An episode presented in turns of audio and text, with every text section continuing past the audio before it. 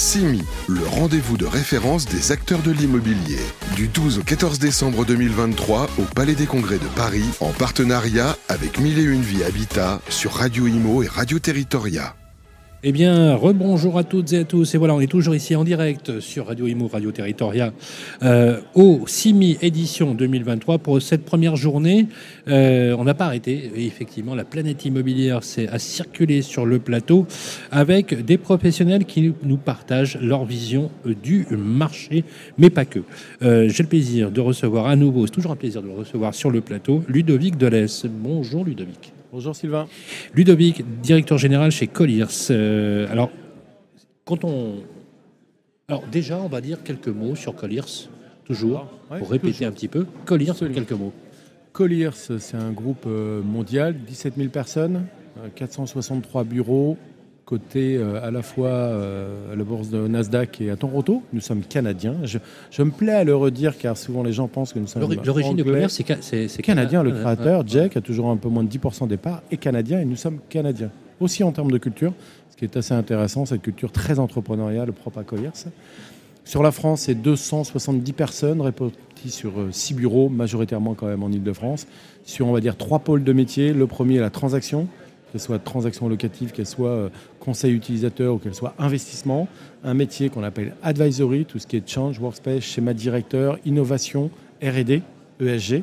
Et un troisième pôle important qui est le pôle projet, puisque nous faisons énormément de travaux. C'est à peu près 130 personnes, hein, c'est pas Ah loin oui, de ah 50% oui, oui. de l'effectif. On a fait un peu plus de 100 millions de travaux cette année.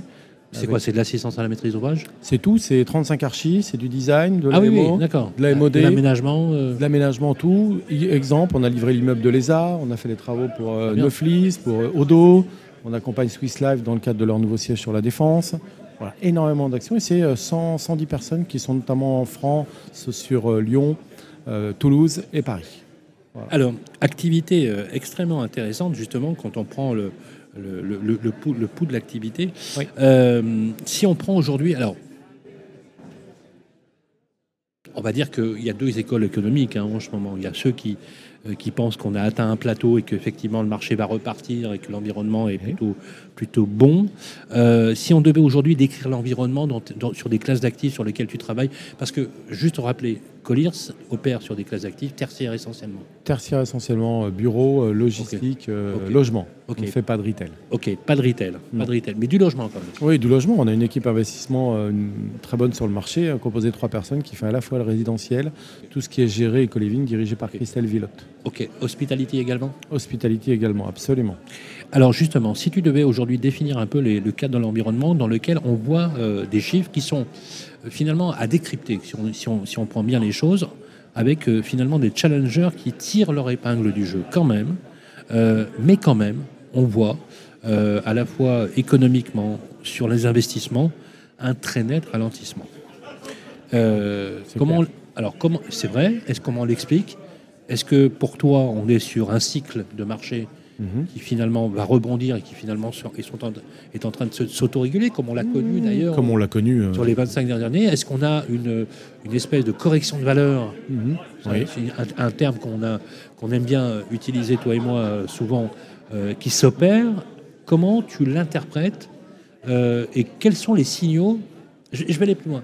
Quels seraient, Ludovic, les signaux que tu verrais qui sont, qui- où tu me dirais je les ai jamais vus, c'est singulier. Il y a quelque chose à réfléchir. Ah bah, ah, c'est compliqué là, hein, c'est- très vague comme question. Euh, moi, moi, je parlerai déjà du, du- du- du climat global économique, hein, une croissance à 0,9%, un peu moins que ce qu'on espérait. Euh, des taux qui aujourd'hui, on va dire, se stabilisent. Pour des 4,5, quatre- les taux longs. est-ce euh, qu'on est arrivé à un plateau ou pas?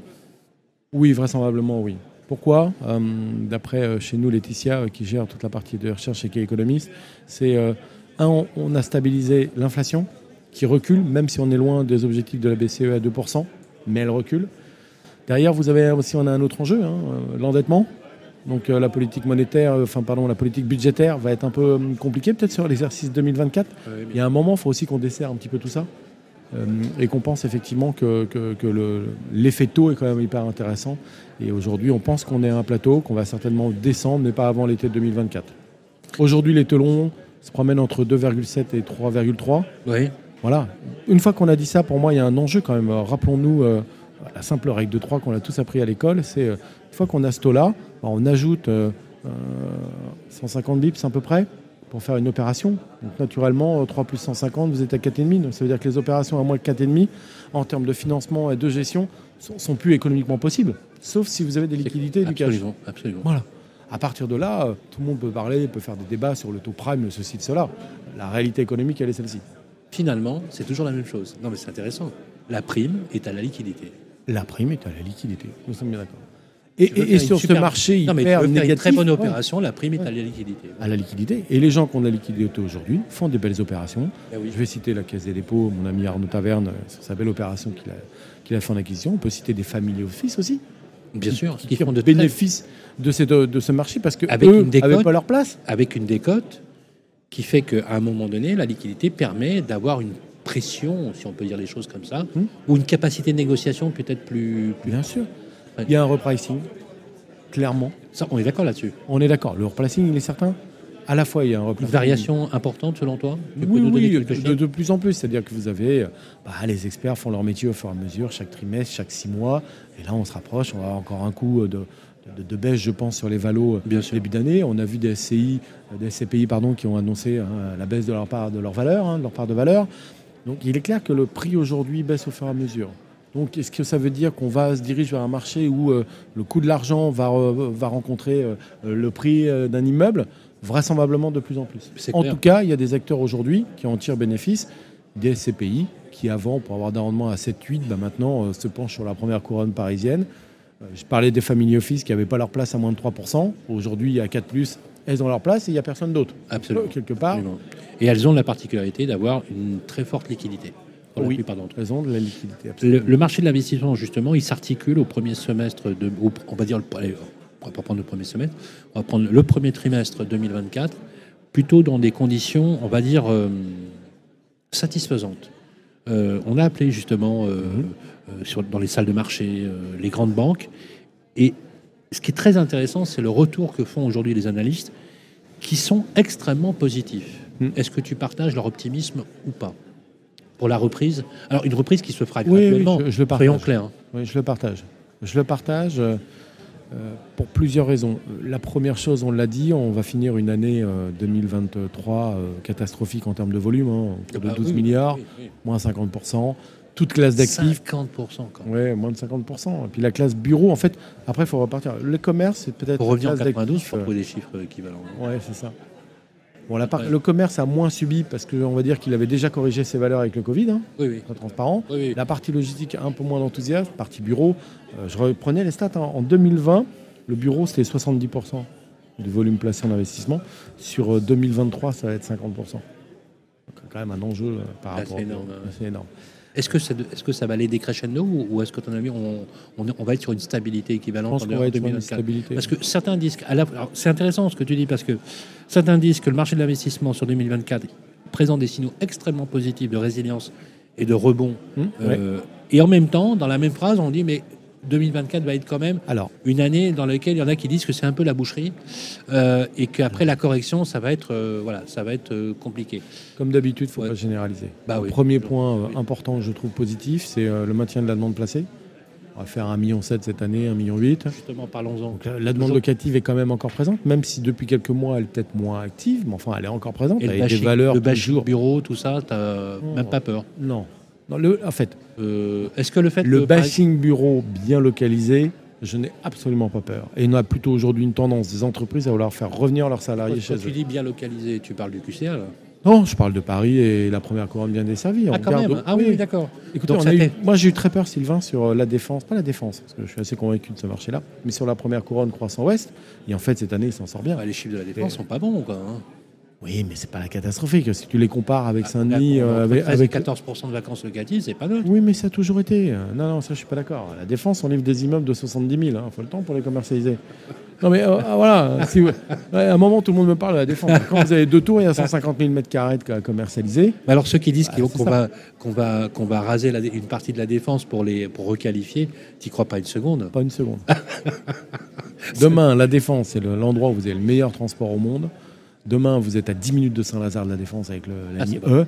Excusez-moi, Enfin, je vois pas pourquoi. ouais. Après qu'il y ait un enjeu euh, sur les vieilles tours, euh, qu'elles respectent, qu'elles sont Non, mais soit moins énergivores, etc. En termes de mobilité c'est et en extraordinaire. termes d'empattement, il y a des choses à faire quand même hein, Bien sûr. pour transformer, parce que franchement, c'est, on, on- on est d'accord. Ok. C'est Là, très- c'est 300 très- ouest, c'est bien tenu. Après, effectivement, si tu me parles des marchés euh, du nord et de l'est, ouais, là, Mais est-ce qu'ils s'ouvrent de façon morne, morne pleine. Est-ce qu'ils s'ou- oui, est-ce qu'ils s'ouvrent C'est structurel ou pas? Est-ce que c'est parce que c'est le Nord et l'Est et que de toute façon ils sont voués, au- ils sont voués aux gémonies des investisseurs? Non, mais c'est vrai. Cha- Je chaque pense fois on que en c'est pas la gémonie des investisseurs. Les investisseurs, ils vont là où ça se loue. hein. Mais donc, il Moi, je pense que la, la- la vraie crainte de ces secteurs-là, il c'est qu'il n'y a pas il n'y d'utilisateurs. a pas de demande. Non, il n'y a pas de demande aujourd'hui. Très peu.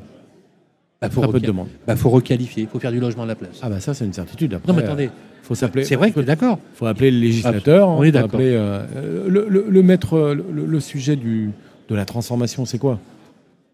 C'est le PLU et la volonté des maires. hein. On est d'accord. Ah, On- c'est les deux freins. Après, il y a le sujet économique. Mais enfin, il y a un moment, euh, on, on arrive à trouver des solutions. Dernière question, Ludovic. Le marché locataire en Ile-de-France, Mm. euh, point marché sur effectivement. Alors, je, je voudrais qu'on qu'on passe pas la réponse habituelle et qu'on essaye de réfléchir notamment sur les nouveaux baux d'engagement, les, les, les, le- les relations. Alors, je t'avais déjà posé la question sur les relations contractuelles.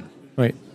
Est-ce que toi aussi, chez le Colliers, tu as un arsenal de relations contractuelles pour tous les porteurs de projets, les usagers Mhm. parce que tu sais qu'on ne, qu'on ne sera plus dans cet angle uniquement du bail de 9 ans, euh, hyper blindé, etc. Est-ce que tu penses aujourd'hui que nécessairement le droit, le droit hein, Mhm. pour l'occupation va évoluer plus vers... euh, allez, j'exagère un peu, mais tu sais, les contrats d'opération, de prestation de services que fait par exemple IWG ou, ou d'autres qui font de l'immobilier opéré, etc. Est-ce que finalement le broker ne va-t-il pas se retrouver à faire du contrat de prestation de services pour accompagner ses usagers? J'exagère peut-être un Ah non, non, non, mais tu as raison. Mais en fait, euh, je pense que les deux vont exister. Les deux vont coexister et que Tu fais les deux aujourd'hui? l'enjeu, ou bien sûr, on a fait des très bons, des très bons deals avec euh, mon ami Benjamin chez Diskeo, avec qui j'étais il n'y a pas, pas moins de deux heures. On a fait une très belle opération. Je pense que ce qu'il propose, que ce soit lui ou d'autres comme Morning New York, répond à une attente d'un utilisateur. À un moment donné, un, la flexibilité en termes de durée. Deux, bah, de ne pas avoir à s'ennuyer à gérer son immobilier. Il n'y a pas à gérer tous les problèmes du facility. Parce que c'est bien une fois que vous avez signé un bail, mais enfin, c'est le début des ennuis. hein. Il faut gérer les immeubles, le mobilier, euh, quand clair. ça ne marche pas, ceci, cela. Ça, ça répond à une catégorie de demande. Il y a d'autres groupes auxquels ils n'iront pas parce qu'ils veulent créer leur entité, ils veulent leur immeuble, ils veulent leur image. On, est, on est quand même toujours aujourd'hui dans la guerre des talents. Pour moi, c'est la localisation. Demain, c'est un enjeu RSE. C'est quelle est l'empreinte carbone de mon, entreprise? Parce que ça va devenir un critère important de choix pour les talents. Ça va devenir un critère important d'économie. Un CSRD qui prend effet au 1er janvier va avoir des conséquences sur l'ensemble des sociétés qui vont devoir écrire leur trajectoire net carbone, qu'elle soit zéro ou pas. hein. Chez Colliers, on a une, une trajectoire net carbone 2030. On a Ouais. diminué de 43% nos émissions de, de carbone euh, entre 2022 et 2023. Ça, ça va nous rejoindre. Donc je pense que tu vas cumuler à la fois des localisations, des immeubles euh, vertueux et, et aussi une flexibilité dans les baux. Mais l'enjeu quand même reste aujourd'hui maîtrisé par un bail de 9 ans, ça se vend plus qu'un bail 369. À partir de là, il y a quand même aussi un enjeu et un blocage qui, je ne vois pas comment il ne va pas, je dirais, perdurer. Non, mais c'est très intéressant ce que tu dis parce qu'en fait, c'est ni l'un ni l'autre, c'est un peu des deux. C'est une flexibilité totale Oui. avec un arsenal, un dispositif contractuel qui accompagne quelle que soit la nature de l'usage ou même le profil de l'usager. Absolument, selon euh, C'est très clair. qu'est l'entreprise. C'est très clair. Toujours un plaisir de t'avoir sur le plateau. Ludovic Delès, directeur général de Colliers. Euh, il est fort probable qu'on retrouve assez régulièrement notre ami Ludovic pour nous faire part de sa singularité justement dans la vision du marché. Ça fait du bien. Merci Euh, beaucoup, c'est un plaisir. Moi, ce que je retiens, Oui. c'est justement ton formidable enthousiasme et, et qui est réel mais puis on vient, on vit et qui moment- tranche ouais. et qui tranche avec l'esprit du moment. Et je pense que finalement, c'est toi qui as définitivement raison. Merci Eh Ludovic. ben, merci, en tout cas, c'était un plaisir. de Colliers. On se retrouve dans quelques instants. CIMI, le rendez-vous de référence des acteurs de l'immobilier. Du 12 au 14 décembre 2023 au Palais des Congrès de Paris, en partenariat avec Mille et Une Vie Habitat sur Radio Imo et Radio Territoria.